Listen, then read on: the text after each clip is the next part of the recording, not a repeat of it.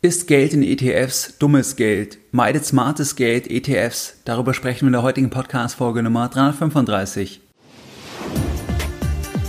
Herzlich willkommen bei Geldbildung, der wöchentliche Finanzpodcast zu Themen rund um Börse und Kapitalmarkt. Erst die Bildung über Geld ermöglicht die Bildung von Geld. Es begrüßt dich der Moderator Stefan Obersteller. Herzlich willkommen bei Geldbildung. Schön, dass du dabei bist. Jeden Sonntag, da halten über 10.000 clevere Privatanleger meinen wöchentlichen Geldbildung Newsletter und das Ganze schon viele Jahre, seit 2014. Geldbildung wird jetzt übrigens im September sechs Jahre alt. Das heißt, sechs Jahre gibt es schon Geldbildung. Und bei diesem Newsletter, da erfährst du weitere Impulse jeden Sonntag, die dich bei deiner erfolgreichen Geldanlage unterstützen. Das waren in der Vergangenheit Themen wie das Thema Gold, das heißt, was ist da wichtig? Oder auch Investments von Großanlegern oder auch Zinsentwicklungen oder auch das Thema Panik. Das heißt, im März hatten wir darüber gesprochen in dem Format, also in dem Newsletter, dass da die Panik sehr, sehr hoch war, was sehr, sehr spannend ist, gerade für langfristig orientierte Anleger. Das heißt, jeden Sonntag erfährst du da weitere Impulse, die dich bei deiner Geldanlage unterstützen. Und wenn du dort noch nicht dabei bist, dann schließe dich uns gerne an. Das Ganze ist für dich kostenfrei und du kannst dich jetzt anschließen, indem du auf www.geldbildung.de gehst und dich direkt auf der Startseite mit deiner E-Mail-Adresse für das Format einträgst. Ferner möchte ich dich noch auf die beliebten Live-Seminare von Geldbildung hinweisen. Es gibt in diesem Jahr in 2020 noch einige Termine und zwar in Frankfurt am 5.9. Dieser Termin ist bereits ausverkauft. Dann gibt es noch Termine mit verfügbaren Plätzen in Hamburg am 10.10., in Düsseldorf am 24.10., in München am 7.11. und in Berlin am 5.12. Bei den Live-Seminaren, da lernst du in einer kleinen exklusiven Runde von Gleichgesinnten an einem Tag die Dinge, die du wirklich wissen musst, wenn du dein Geld in Eigenregie erfolgreich anlegen möchtest. Und wenn du dort noch dabei sein möchtest, dann geh baldmöglichst auf geldbildung.de slash Seminare. Dort findest du die Termine. Schau an, welcher Termin für dich passt. Was ganz wichtig ist in 2021, da wird es wesentlich weniger Termine geben und der Preis wird wesentlich teurer sein. Das heißt, es lohnt sich, dass du in diesem Jahr, in 2020, noch bei einem der Termine, wo es noch Plätze gibt, dass du da noch dabei bist. Geh also jetzt auf geldbildung.de slash Seminare, schau einfach, welcher Termin passt für dich, melde dich an und ich freue mich, wenn wir uns dort bei einem der Termine persönlich kennenlernen.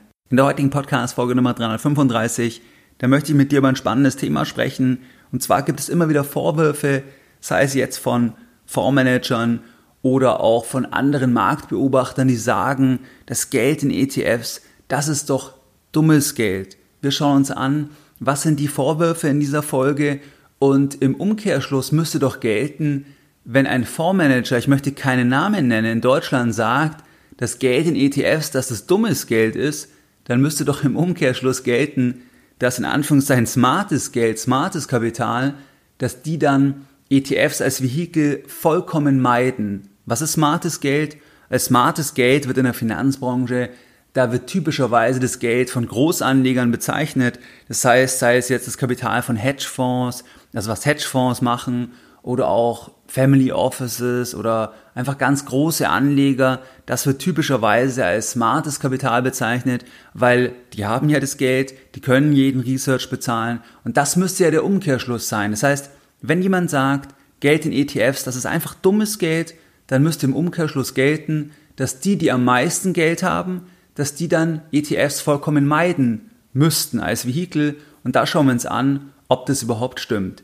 Warum werden ETFs von manchen Marktbeobachtern als dummes Geld bezeichnet, im englischen Sprachraum dann als Dump Money? Es gibt hier verschiedene Gründe. Zum einen wird dann oft angeführt, dass wenn du einen ETF kaufst, also ein ETF ist ja nur ein Vehikel, um einen bestimmten Markt zu kaufen, einen bestimmten Markt abzubilden, sei es jetzt im Anleihenbereich oder im Aktienbereich, dann kaufst du den Markt unabhängig der Bewertung. Das heißt, du machst die Augen zu und du kaufst unabhängig der Bewertung einfach den gesamten Markt. Die Bewertung spielt nur da eine Rolle, jetzt bei Aktien als Beispiel, weil es halt eine Gewichtung nach Marktkapitalisierung gibt. Das heißt, die teureren Unternehmen, also die, die höher bewertet sind, die höher gewichtet sind von der Marktkapitalisierung, die haben dann halt einen höheren Indexanteil. Aber ansonsten schaut man ja als passiver Anleger, man schaut ja überhaupt nicht, was ist die Bewertung von einem einzelnen Unternehmen, man schaut nicht, ist die Firma teuer, ist die günstig, wie sind die Aussichten, schaut man nicht. Man sagt, man kauft den gesamten Markt, als Beispiel den S&P 500 und dann hast du halt ganz verschiedene Unternehmen in dem Index und damit beschäftigt man sich im Detail gar nicht mit dem einzelnen Unternehmen als passiver Anleger, weil man halt dieses gesamte Segment letztlich kauft. Und das ist dann auch der Vorwurf von denjenigen, die Geld in ETFs als dummes Geld bezeichnen, dass die halt sagen, das kann doch nicht sinnvoll sein. Das kann doch nicht sinnvoll sein, einfach Aktien zu kaufen und gar nicht zu schauen, ist die Aktie jetzt teuer, ist die günstig, einfach Augen zu und durch. Das kann nicht sinnvoll sein. Man muss die fundamentalen Daten einer Firma immer anschauen. Die fundamentalen Daten sind sehr, sehr relevant, weil man sollte ja nur günstige Aktien kaufen. Man sollte ja keine teuren Aktien kaufen. Man sollte ja keine überbewerteten Aktien kaufen. Das ist dann der Blickwinkel der aktiven Anleger. Das heißt, der aktive Anleger, der würde dann sagen, Moment mal, du kaufst ja auch schlechte Unternehmen, du kaufst jetzt beim S&P 500 vielleicht auch Unternehmen aus der Airline-Branche, wo du vielleicht sagst, Moment mal, die will ich jetzt nicht haben, weil ich weiß nicht, was kommt, oder du kaufst Unternehmen aus dem Hotelbereich, vielleicht sagst du als aktiver Anleger, möchte ich jetzt auch nicht, wer weiß, wann die sich wieder erholen und so weiter. Das heißt also, das ist so ein Kritikpunkt. Dann ein weiterer Punkt ist, dass ein aktiver Anleger sagen würde, dass ja letztlich man in der Performance, da deckelt man sich ja selbst, also du begibst dich ja automatisch in die Durchschnittlichkeit, weil du kaufst ja den Durchschnitt, du kaufst den Benchmark, du kannst gar nicht mehr verdienen wie die Benchmark-Rendite, weil das ist ja genau die Zielsetzung. Wenn du jetzt den S&P 500 als Beispiel kaufst, dann bekommst du auch dort die Rendite. Es gibt vielleicht einen minimalen Tracking-Error nach oben oder nach unten, aber du kaufst im Wesentlichen die Benchmark-Rendite. Und warum solltest du dich als Anleger begrenzen? Warum solltest du dich begrenzen? Man muss doch groß denken. Die Welt steht einem doch offen. Warum sollte man sich auf den Durchschnitt in der Rendite begrenzen, wenn man doch auch viel mehr verdienen kann? Das heißt, das ist auch ein Kritikpunkt, dass man sich in die Durchschnittlichkeit begibt. Dann gibt es auch noch einen weiteren Kritikpunkt, da habe ich auch einige E-Mails bekommen in den letzten Monaten, da geht es dann um die Liquidität. Das heißt, im März, im sogenannten Corona-Crash, da war es ja so, dass da kurzzeitig wirklich die Panik maximal war. Das heißt, gemessen beispielsweise am CNN Fear and Greed Index, das heißt, wo die Angst im Markt gemessen wird auf Basis verschiedener Parameter, da war es so, dass da kurzfristig die Panik, die Angst wirklich maximal war. Das war rund auch um den Punkt, wo der Shutdown verhängt worden ist in Deutschland. Das war auch mehr oder weniger, auch jetzt rückblickend bisher, das Tief bei den Aktienkursen. Und da war es so, dass da teilweise wirklich Märkte im Anleihenbereich ausgetrocknet sind. Das heißt, wir hatten da auch einen Liquiditätscrash. Und dann gab es ein Phänomen bei ETFs, aber auch bei aktiven Fonds, dass da teilweise dann eine große Diskrepanz war zwischen dem Preis von dem ETF an der Börse und dem Net Asset Value, also dem, was wirklich in dem ETF enthalten ist, also was der innere Wert ist auf Basis von den Wertpapieren, die in dem ETF enthalten sind. Es gab also diese Diskrepanz zwischen dem ETF und dem Net Asset Value. Das war dem geschuldet, dass der ETF ja weiter gehandelt wird und dann teilweise halt Leute unbedingt raus wollten und dann halt der ETF deutlich unter den Net Asset Value gefallen ist. Es gab aber auch in Teilen dann einen umgekehrten Effekt. Das heißt, es gab aber diese Diskrepanz und da gibt es dann teilweise jetzt auch Kritik von Marktbeobachtern, die dann sagen, die haben jetzt hier gezeigt, ETFs, die Anleihen-ETFs, dass es nicht funktioniert und so weiter. Hier muss man halt sagen, das war erstens eine Sondersituation mit maximaler Panik und es ist halt so, dass es weniger etwas mit dem ETF zu tun hat, sondern mehr damit, dass im Zweifel ein Markt einfach austrocknen kann und dann kann ich den Markt einfach kurzzeitig nicht handeln. Der ETF in Anführungszeichen suggeriert aber weiter Liquidität, die kommt dann aber mit einem Preis daher und zwar mit dem Preis, dass ich im Zweifel da übervorteilt werden könnte, wenn ich halt trotzdem zu diesem Zeitpunkt der maximalen Panik raus möchte, weil dann der Preis unter den inneren Wert letzten Endes fällt von mehreren Prozent vielleicht. Das heißt, wo ich dann hier ähm, Geld verlieren kann. Es gab aber auch bei, ähm, bei aktiven Fonds, da will ich jetzt keinen Namen nennen, da gibt es einen aktiven Fonds in Deutschland, der vor allem so das Absicherungsthema nach außen hält. Und da war der umgekehrte Effekt, dass kurzfristig, dass da der Börsenpreis von dem Fonds, dass der deutlich über den Net Asset Value von dem Fonds gestiegen ist, weil die Anleger unbedingt in der Phase der großen Krise, in der Phase der großen Panik in diesen Fonds rein wollten und dann musst du das so vorstellen, dass dann der Börsenkurs von dem Fonds, weil so viele rein wollten, der ist dann so stark gestiegen, dass man dann einfach mehr bezahlt hat. Man hatte vielleicht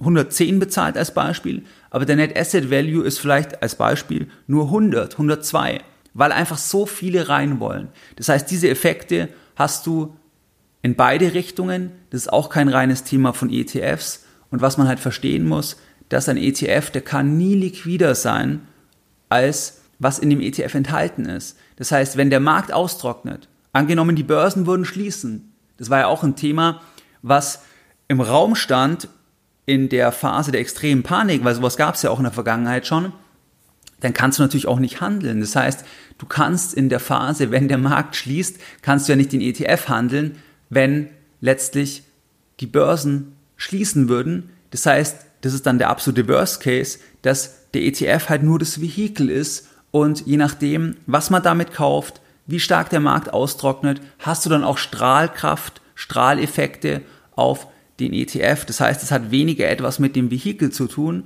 sondern mehr etwas mit dem Wesen von der Börse, dass es einfach in Phasen großer Panik diese Situation geben kann, die aber auch eine Chance sein kann, wenn du beispielsweise das dann umdrehst. Ich habe beispielsweise im März auch Anleihen-ETFs gekauft, weil aus meiner Sicht da der Abschlag so extrem war. Das heißt, man kann es dann auch wieder als Chance nutzen. Und hier ist für dich halt wichtig, jetzt zum Thema ETF und Liquiditätscrash, dass halt in einer Phase der großen Panik, da ist es natürlich sehr, sehr ungünstig, wenn du dann verkaufen willst, weil einerseits sind die Preise ja eh gefallen und andererseits kannst du halt noch ein Liquiditätsproblem haben. Und das ist dann wieder das Entscheidende, dass du nur Geld an der Börse investierst, wo du langfristig einfach dabei bleiben kannst und da eher konservativ vorgehst, weil dann musst du auch nicht etwas verkaufen in einer Phase, wo das sehr, sehr turbulent ist und dann kannst du eher das umdrehen und diesen Liquiditätscrash, wenn der wieder kommt, als Chance nutzen. Das heißt, dieser Kritikpunkt, der beinhaltet auch aktive Fonds, der beinhaltet eigentlich den gesamten Markt, dass der Markt im Zweifel austrocknen könnte, was kurzfristig beim Anleihenmarkt passiert ist, auch in den USA vor der Intervention dann der Notenbanken. Das heißt, es hat weniger etwas mit dem Produkt, mit dem Vehikel von einem ETF zu tun. Was jetzt wichtig ist zum Thema, ist Geld in ETFs dummes Geld, dass man erstmal feststellen muss, dass die Weisheit jetzt der passiven Anleger, das heißt, wenn du den gesamten Markt kaufst, dann kommt diese Weisheit, dass du sagst, ich kaufe den Markt, weil ich glaube, dass der Markt relativ effizient ist, da kommt diese Weisheit im Zusammenspiel, beziehungsweise die kommt von den aktiven Anlegern, weil die aktiven Anleger durch ihren Research und infolgedessen durch ihre Handlungen, die haben ja erst dafür gesorgt, dass die Wertpapiere fair bepreist sind und es deswegen keine Ineffizienzen gibt und es deswegen eben diese Ineffizienzen nicht gibt, die ökonomisch wiederholbar ausgenutzt werden können. Das heißt, der passive Anleger, der hängt sich immer an die aktiven Anleger, weil die aktiven Anleger, die sind die Basis dafür, dass die Hypothese des passiven Anlegers überhaupt überhaupt ähm, quasi aufzustellen ist, weil man sagt ja, der Markt ist so effizient, es macht also keinen Sinn, selber zu schauen. Und das ist ja nur deswegen der Fall, weil es aktive Anleger gibt. Das heißt, man hat immer dieses Zusammenspiel. Und was tatsächlich so wäre, wenn alle passiv anlegen würden, was nie eintreten wird aus meiner Sicht, man sollte nie, nie sagen, am Kapitalmarkt, aber das wird nicht eintreten, weil Leute einen unterschiedlichen Zugang zu einem Thema haben. Das ist immer so. Und es gibt ja auch Gründe, warum man trotzdem auch einen Teil zum Beispiel aktiv anlegt oder halt in Einzeltitel investiert. Aber angenommen, alle würden passiv anlegen, dann, ähm, dann wäre das natürlich wunderbar für jeden aktiven Anleger, weil dann wäre dieser Mechanismus ausgehebelt. Das heißt, nur weil es aktive Anleger gibt, die den Research machen, die die Grundlage sind, dass der Markt relativ effizient sind. Nur deswegen steht ja die Hypothese vom passiven Anlegen. Das heißt, man hängt hier immer zusammen und ähm, dass aber jetzt alle passiv anlegen, das ist e-, eher unwahrscheinlich, weil erstens gibt es ja ein riesiges wirtschaftliches Interesse, dass man auch aktiv anlegt, weil dort die Gebühren höher sind und auch der, der Drang, dass man sagt, ich schlage den Markt, der ist ja einfach immer da und ähm, deswegen, deswegen wird es auch nicht irgendwo so sein, dass irgendwann alle passiv anlegen. Das heißt aber, das sind ein bisschen so die Kritikpunkte, die da genannt werden. Und da muss man halt jetzt sagen, bevor wir uns anschauen, was macht eigentlich das in Anführungszeichen smarte Kapital, bevor wir uns das anschauen, es ist halt unterm Strich trotzdem so, dass nach Gebühren, also nach Gebühren ist es halt so, dass es den aller, allerwenigsten aktiven Anlegern, den aller, allerwenigsten Fonds gelingt, dass sie halt nach Gebühren die Benchmark schlagen, weil es eben nicht so einfach ist. Das heißt, weil der Markt halt relativ effizient ist, weil halt Kurse kurzfristig nicht vorhersehbar sind und ähm, und wenn du halt 1%, 1,2%, 1,5% Gebühren hast, dann, dann musst du erstmal das an Plus machen, um dann letztlich das zu rechtfertigen gegenüber einem ETF, der zum Beispiel auf den S&P 500 Gebühren hat von 0,07% oder 0,1% und ähm, der aktive Fonds hat 1,2%, dann hast du erstmal das, was der Fonds besser sein muss und das andere ist halt die Statistik, die Studien zeigen halt, dass es halt sehr, sehr schwierig ist. Das hatten wir bereits oft besprochen. Und vor allem, dass halt die Fonds, die den Markt schlagen, dass die halt auch sich ändern, dass es nicht immer die gleichen sind. Das heißt, wenn jetzt jemand sagt, das habe ich auch letztens gehört von einem ähm, Berater, dass sie immer die Gewinnerfonds auswählen. Also sie haben halt, ähm, sie wissen halt genau, welche Fonds, welche Fonds den Markt immer schlagen werden. Und da muss man halt sagen, dass es halt sehr schwierig ist, weil diese Fonds halt sich ändern, drehen und weil halt die Vergangenheit keine Garantie für die Zukunft ist. Deswegen, wenn du die Aussage hörst, das ist halt auch ein bisschen fragwürdig, weil ich kann das verstehen, wenn man jetzt in der Position des Beraters ist oder des aktiven Fondsmanagers, dann konzentriert man sich auf die Punkte, die man nennen kann. Ähm, aber wenn man jetzt wirklich mal in der Helikopterperspektive draufschaut, dann ja, die Fonds wechseln halt, die den Markt schlagen. Deswegen ist es nicht ganz so, ganz so einfach. Also das ist das, warum es halt einfach von der Statistik weiterhin schwierig ist, im letzten Endes nachhaltig den Benchmark ähm, zu schlagen. Aber es gibt trotzdem auch Gründe, warum du zum Beispiel sagst, einen bestimmten Teil investierst du passiv in Anführungszeichen, jedes passive Anlegen ist ja auch immer aktives Anlegen, ist ja auch teilweise eine Diskussion, ähm, weil du wählst ja Produkte aus, wann kaufst du es und so weiter. Also 100% passiv ist es ja sowieso dann im Prinzip auch nicht, aber zumindest, dass du nicht innerhalb von dem Markt nochmal die riesen Einzeltitelselektion machst, sei es jetzt im Aktien- oder im Anleihenmarkt, aber du kannst auch zum Beispiel sagen, dass du mit einem bestimmten Teil passiv investierst, in dem Sinne, dass du den Gesamtmarkt kaufst und mit einem anderen Teil 10%, 20%, 30%, 40%, dass du dort dann aktiv investierst, wenn dich die Argumente halt überzeugen. Man kann auch nur passiv investieren. Das heißt, rein von der ökonomischen Betrachtung, wenn du sagst, ich will es wirklich für meine Altersvorsorge verwenden, ich will damit nicht so viel zu tun haben, das ist auch nicht mein Hobby, dann gibt es nicht unbedingt die Gründe, warum du auch in größerem Umfang in Einzeltitel investieren musst, weil das werden wir später sehen, dass auch sehr, sehr große Anleger, auch die setzen ETFs als Vehikel ein. Ich möchte jetzt aber einfach an der Stelle nochmal ein paar Punkte nennen, warum man auch in Einzelaktien investieren könnte, was da Argumente sein könnten. Das ist halt einmal das Thema, dass du natürlich eine Outperformance nur bei Einzeltitel haben kannst. Das heißt, ich habe jetzt zum Beispiel auch vom März, da habe ich auch in manche Einzeltitel investiert. Ähm, da habe ich im besten Fall auch ja, Verdoppler und sogar mehr dabei.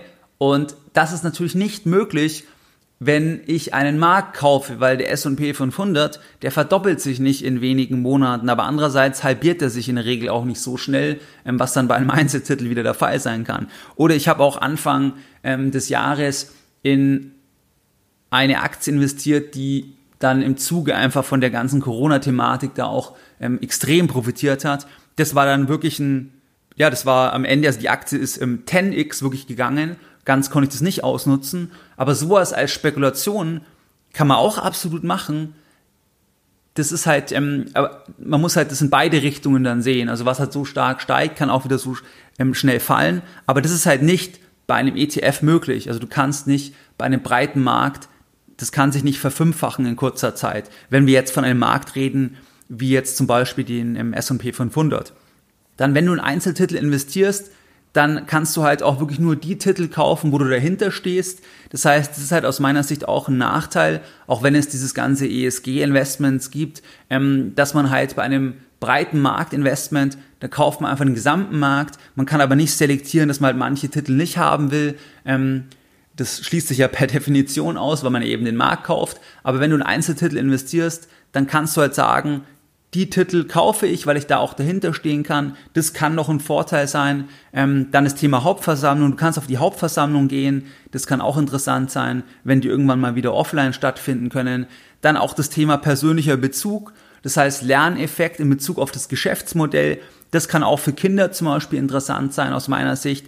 Das heißt, natürlich macht es Sinn, ETF-Sparpläne für die Kinder zu haben aber es kann auch sinnvoll sein, dass man ab einem bestimmten Alter sagt, man kauft zum Beispiel einfach als Lernthema Aktien von einem Unternehmen, wo man auch einen Bezug dazu hat, wenn man die Produkte zum Beispiel mag, weil dann lernst du im Prinzip die gesamte BWL, die gesamte Volkswirtschaftslehre, die gesamte ist etwas übertrieben, aber du lernst Elemente einfach, indem du dich damit beschäftigst oder dein Sohn, deine Tochter, weil du dann halt siehst, wann steigt die Aktie, wann fällt die Aktie, was gibt's für Meldungen. Also man lernt halt schon natürlich wesentlich mehr von den Zusammenhängen, wenn man halt diesen direkten persönlichen Bezug hat. Das hast du halt bei einem Marktinvestment nicht, weil du halt dann hunderte, tausende Unternehmen einfach hast, in die du investiert bist.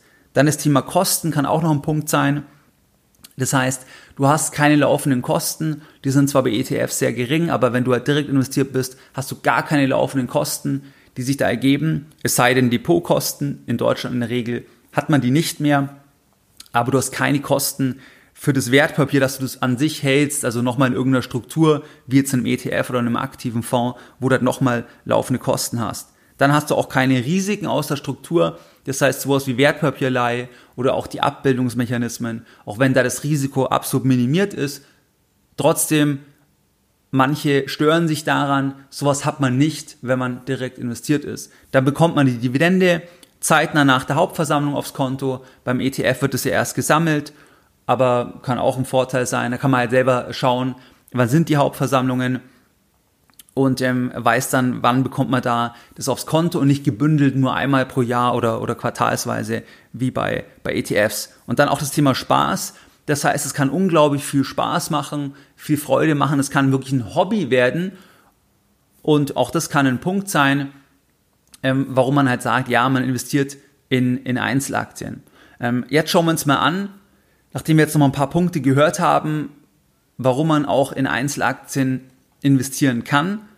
Jetzt schauen wir uns an, was machen eigentlich Großanleger. Das heißt, hier möchte ich drei Personen respektive Institutionen oder Gruppen mit dir besprechen. Und zwar, wenn jetzt Fondsmanager sagen, dass ETFs, dass es dummes Kapital ist, was in diese Produkte investiert ist, dann wäre der Umkehrschluss, dass große Anleger nicht in ETFs investieren.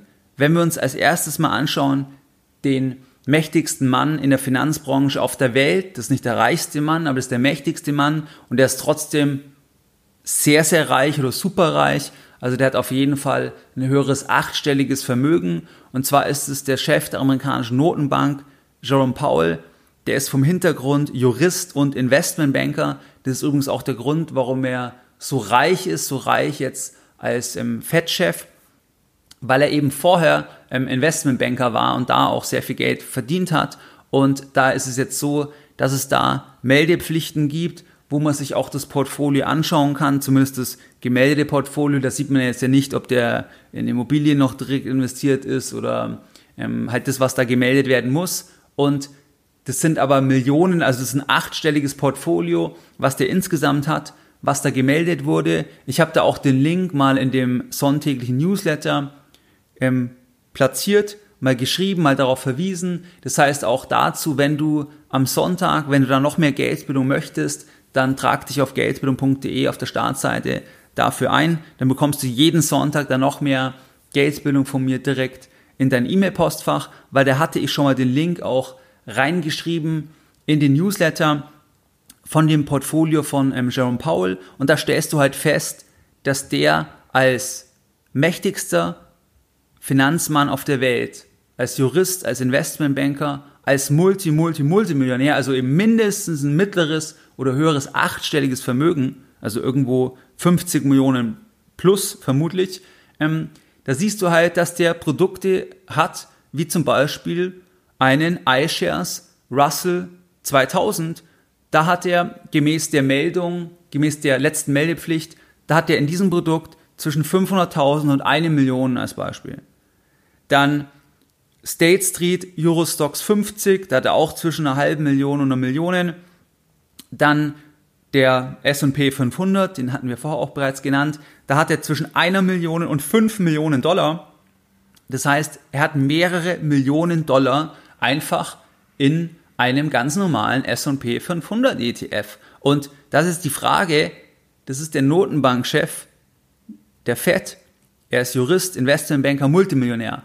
Wenn jetzt ein deutscher Fondsmanager sagt, dass Geld in ETFs, dass es dummes Geld ist, okay, dann ähm, wäre das Gegenargument, ist Jerome Powell, ist der dumm? Also ist der dumm als Notenbankchef? Ähm, weil er hat alleine zwischen 1 und 5 Millionen im S&P 500. Ähm, dann hat er auch sowas wie den FTSE Emerging Markets von Vanguard. Da hat er auch äh, zwischen 250 und 500.000. Also das sind nur mal ein paar Beispiele.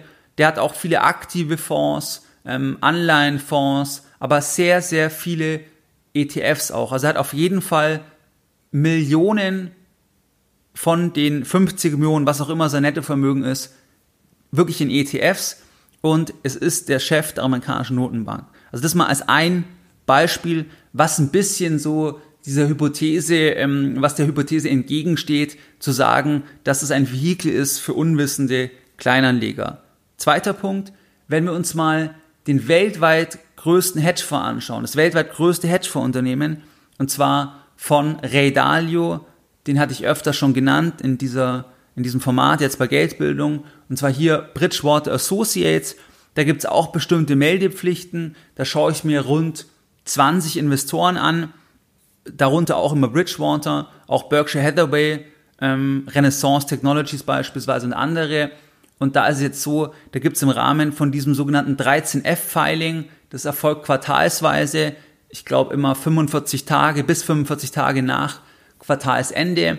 Da ist jetzt die letzte Meldung vom 30.06. nur in Bezug auf börsennotierte US-Aktien. Das heißt, das sind jetzt keine Aktien von, wenn er europäische Aktien hat oder, ähm, oder wenn er, also einfach ein bestimmtes Segment, was da gemeldet wird. Aber das sind auch Milliarden, was da gemeldet wird. Und da sieht man beispielsweise, dass in diesem ähm, 13F Holding Summary von Bridgewater Associates, also von dem weltweit größten Hedgefondsunternehmen, da siehst du auch den S&P 500 als Beispiel. Du siehst auch den Emerging Markets ETF. Also auch Produkte, die wir gerade schon bei Jerome Powell gesehen haben, hat hier auch Ray Dalio respektive Bridgewater Associates, was gemeldet wird bei diesem 13F. Das heißt, zweites Beispiel, ist Geld in ETFs dummes Geld? Gut, wenn es dummes Geld ist, dann ist der Chef von der amerikanischen Notenbank, der hat da investiert. Ähm, dann Bridgewater Associates hat Milliarden in ETFs und das ist ein Hedgefonds. Das heißt, es steht auch der These etwas äh, entgegen. Dann noch ein drittes Beispiel und zwar, wenn wir uns Family Offices anschauen. Und zwar schaue ich mir da auch immer vom Bayerischen Finanzzentrum, vom BFZ die Studie an. Da hatte ich über die letzte Studie auch eine Podcast-Folge gemacht. Und wenn wir uns die Studie anschauen, jetzt von 2019, dann ist es dort so, dass da Family Offices befragt werden. Und zwar sind die da in einem Bereich von, ähm, also 15% sind bis 300 Millionen Vermögen, ähm, 46%, also fast die Hälfte, zwischen 300 Millionen und einer Milliarde. Also was machen solche Anleger? Was machen solche Anleger, die hunderte Millionen eine Milliarde, ein bestimmter Teil, 29 Prozent sind auch bei einem Vermögen von über einer Milliarde, also zwischen 1 und 3 Milliarden. Ähm, das heißt, was machen die? Also, weil das ist ja jetzt smartes Kapital. Also das würde man als smartes Kapital bezeichnen. Also Geld von Family Offices, Geld von Hedgefonds, Stichwort Bridgewater Associates. Das ist klassisches smartes Kapital. Was machen die? Das ist so, dass jetzt bei der Umfrage, da gaben an, da gaben 20 Prozent an, dass sie passive Anlagen nicht einsetzen. Also 20 Prozent gaben an, sie setzen passive Anlagen, darunter fallen auch ETFs, aber auch andere Vehikel, dass sie das nicht einsetzen. Das heißt im Umkehrschluss aber auch, dass 80 Prozent das einsetzen ähm, und dieser Anteil, der ist gestiegen. Das heißt, dieser Anteil ist im Vergleich zur letzten Studie gestiegen. Das heißt, wir sehen hier, dass Family Offices, zumindest jetzt dieser Kreis, der hier befragt worden ist, ähm, dass hier mehr im Vergleich zu dem Zeitraum von vor ein paar Jahren, dass heute mehr auch passive Anlagen wie ETFs einsetzen. Bei Aktien, da gaben 69 Prozent an, dass sie ETFs für Aktienengagements einsetzen. Das heißt, auch das ist jetzt hier ein Beispiel, dass smartes Kapital gemessen jetzt bei dieser Studie auf Basis von den Befragten, dass hier mehr in passive Produkte investieren. Das heißt, dass, dass da die Nachfrage an sich, an sich steigt, weil sie halt auch die Vorteile erkennen, dass die Kosten niedrig sind und dass halt den aktiven Anlegern, dass es halt vielen nicht gelingt, ähm, da eine Outperformance zu erzielen. Das heißt im Umkehrschluss ja nicht, dass die nicht auch in aktive Produkte investieren oder auch nicht ähm, jetzt direkt investieren, zum Beispiel in Einzeltitel. Das machen die sicherlich auch. Das macht auch ein Bridgewater Associates. Ähm, das macht auch ein, ein Jerome Powell.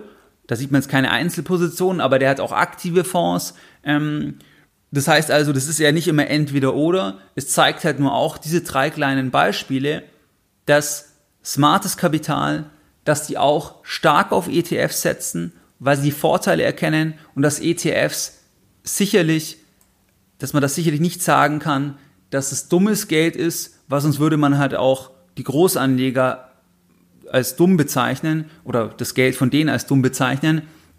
Das heißt also, das waren mal die, die Beispiele. Ähm, was waren jetzt die Lessons learned in der heutigen Podcast-Folge Nummer 335? Deine Lessons learned in der heutigen Podcast-Folge. In der heutigen Podcast-Folge, da haben wir uns angeschaut, ob Geld in ETFs, ob das dummes Geld ist, weil es ja immer wieder die Vorwürfe gibt im deutschsprachigen Raum, aber auch international, wo dann dieses Kapital als Dump Money bezeichnet wird, weil halt einfach Aktien gekauft werden oder Wertpapiere unabhängig von dem Preis, also unabhängig Preis-Wert-Verhältnis. Man kauft einfach alles. Und ähm, da haben wir uns ja angeschaut, dass es einige Gründe gibt, warum man auch direkt investieren kann. Also was da auch dafür spricht. Ich persönlich investiere auch direkt. Aber unterm Strich ist es halt sehr, sehr schwierig, dass man nach Kosten, auch als Einzelanleger, dass man nach Kosten, nach Steuern, dass man da halt die, die Benchmark ähm, schlägt. Auf lange Sicht, auf 10 Jahre, 15 Jahre, das ist halt sehr, sehr schwierig, weil halt einfach die Preisentwicklungen, weil die sehr schwer vorhersehbar sind ähm, und deswegen spricht schon viel auch passiv zu investieren und wir haben auch gesehen, dass halt wirklich auch Großanleger wie Jerome Powell mit einem achtstelligen Vermögen, der mächtigste Mann auf der Welt aus dem Finanzbereich oder auch jetzt äh, Bridgewater Associates, weltweit größtes Hedgefonds-Unternehmen oder auch Family Offices, dass die auch ETFs einsetzen. Deswegen kann man da jetzt nicht sagen, unterm Strich, dass Geld in ETFs, dass das dummes Geld ist, weil auch viele Großanleger verstärkt ETFs als Vehikel einsetzen. Wie du es gewohnt bist, dann möchte ich auch die heutige Podcast-Folge wieder mit einem Zitat beenden und heute ein Zitat von Geldbildung. Die Basis menschlichen Handelns ist oft die Notwendigkeit. Bei der Altersvorsorge existiert keine in der Gegenwart spürbare Notwendigkeit, weil die Notwendigkeit erst im Alter spürbar wird und dann ist es zu spät. Mehr Informationen zu Themen rund um Börse und Kapitalmarkt findest du unter www.geldbildung.de. Und immer daran denken, Bildung hat die beste Rendite.